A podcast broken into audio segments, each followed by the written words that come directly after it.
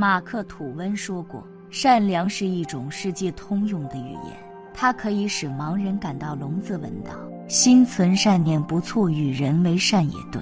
善心与善行当然值得肯定。然而，善良若是失去了尺度，往往会给自己带来不必要的伤害，反倒偏离了行善的本意。我们需得记住的是。”不是所有人都值得你以善相待，不是所有事都值得你一再退让。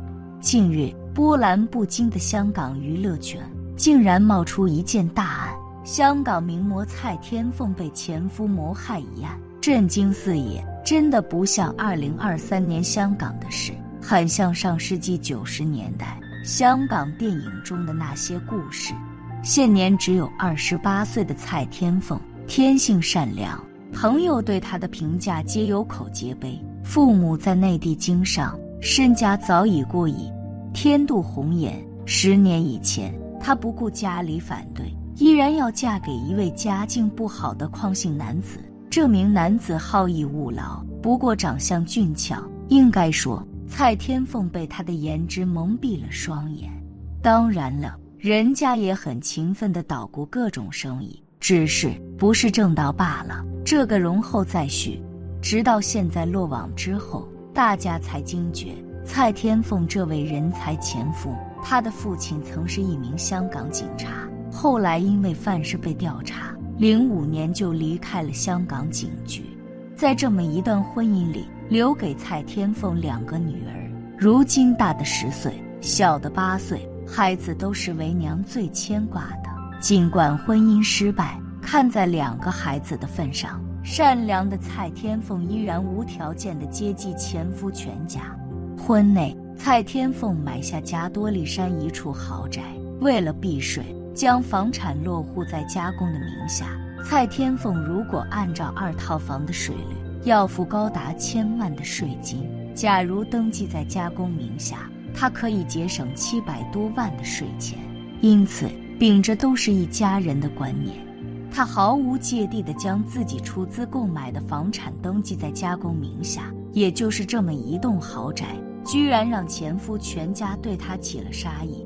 这段婚姻也没维持多长时间，由于双方差距过大，最后表面上和平分手。蔡天凤努力奋斗，成为香港名模，而前夫则不思进取，一直没有正经工作。当然。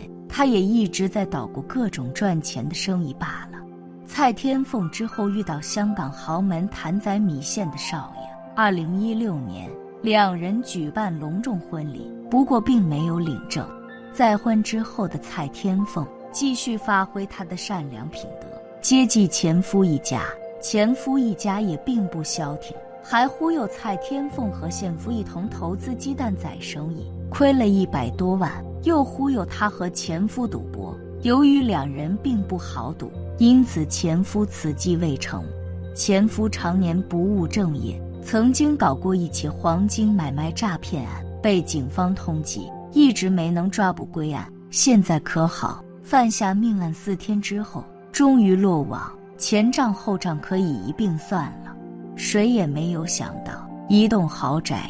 竟然成为前夫一家想要杀人灭口的导火索。由于香港楼市经过几轮暴涨，蔡天凤当年买的那栋豪宅，如今已经价值六千八百万港币。看着行情甚好，他准备将这栋豪宅抛售变现，调整一下资产结构。眼见到嘴的肥肉就要飞走，钱家公当然不同意。于是卖房这一举动。彻底成为蔡天凤丢掉性命的直接原因，只能说自私的人真的无可挽救。钱家公见这栋豪宅登记在自己名下，就理所当然认为这栋豪宅就是属于自己的。眼见前儿媳要卖房的举动很坚决，来看房的人来了一波又一波。眼见到嘴的肥肉就要飞掉，按捺不住的他，全家在一起商议后。想到一个恶毒的办法，就是让蔡天凤消失。二月二十一日，蔡天凤前往大伯龙尾村接女儿们，当时的司机就是前夫的哥哥，这份工作也是蔡天凤帮忙安排的。由于之前的司机辞职不干，他就立刻想到前夫哥哥也在失业，好心介绍这份工作，却为他彻底打开地府之门。钱家公是警员，有着很强的反侦查能力。他们联手将蔡天凤解决之后，还消除了 DNA。为此，他们特意之前在大布龙尾村租下一套房，父子俩准备好作案工具。事发之后，由于现夫报警求助，没多久，警察就找到前夫家，将前夫父母和哥哥一并抓住。至于前夫本人，在二月二十五日坐船准备离境时，也被抓住。凶手是落网了，不过蔡天凤的灵魂有没有安息，仍不得而知。从今他付出真情，想要温暖这一家人，谁能猜到白眼狼都是喂不熟的，人家根本不懂得感恩。蔡天凤由于自己过于善良，不懂人心险恶，为了避税，好心将房产登在家公名下。她这一举动是出于对丈夫一家的信任。可惜的是，好心没好报，人家却认定这房产就是他的，从而恶向胆边生，宁可让他消失，也不愿意让自己遭受财产损失。门不当户不对的婚姻，真的要不得。这是网上这几天说的最多的话。不过仔细一想，这桩案件从一开始就显得不同寻常。一个时常穿着高定进出时装周的明月。又怎会跟住在村层又满脑筋坏主意，一家人全都掉到底掉渣的人为伍的？不过事情也很简单，两人相识时就是同学。蔡天凤的父母是白手起家，他是家中老大，在他成长过程中，父母还在努力打拼，因此他也坚信勤奋终究可以改变命运。这也造成他在择偶过程中并不排斥穷小子。再说，她的前夫长相确实不错，从这几年的发展轨迹来看，头脑确实也算灵活，可以说是一个不断折腾生意的主。再加上蔡天凤嫁给他时只有十八岁，可能多半被爱情蒙蔽了双眼。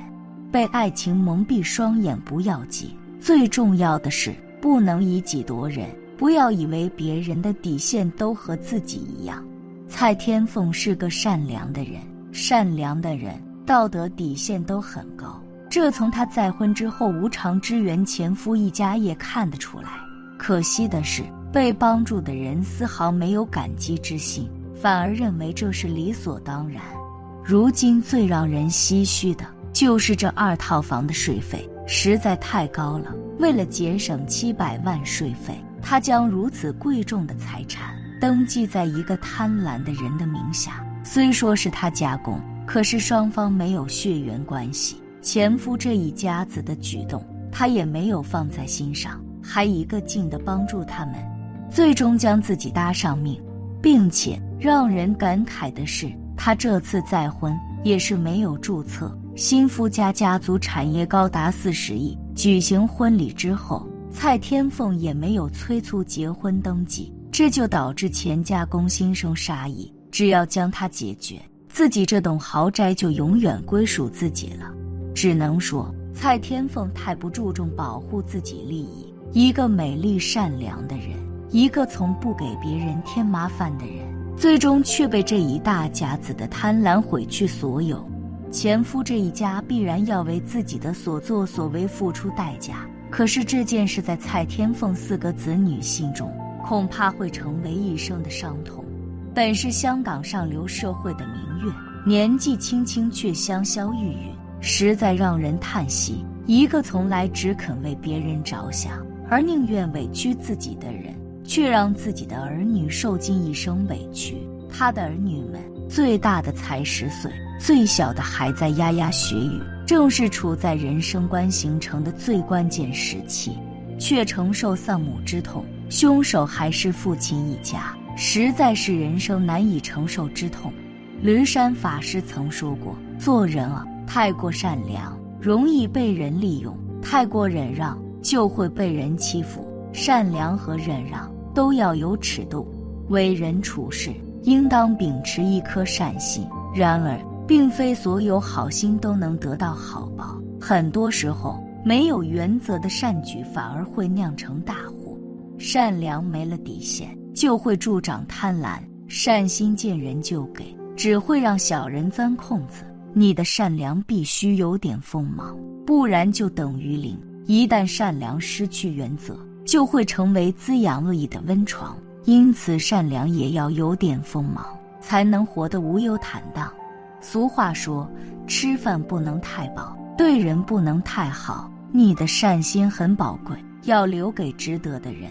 只管付出而不分对象，那是愚昧。不是每个人都是好人，不是每个人都懂得感恩。你若好到毫无保留，对方就敢坏到肆无忌惮。心存善念是人的天性，然而用在不恰当的地方，也未见得是件好事。只度当度之人，成了扬善，毫不留情。这世上最大的乐，就是假借善良的名义。放纵恶人四处横行，你的善良需要有尺度，别让自己成为恶人的帮凶，违背了善良的本意。爱默生说过：“你的善良必须有点锋芒，否则就等于零。”一颗良善之心能够让我们的人生变得更加光明，但在此之外，也要懂得给这颗心武装上铠甲，免受无望的伤害。善良要有良心。希望蔡天凤这起案子能够给年轻的女孩们一个警醒。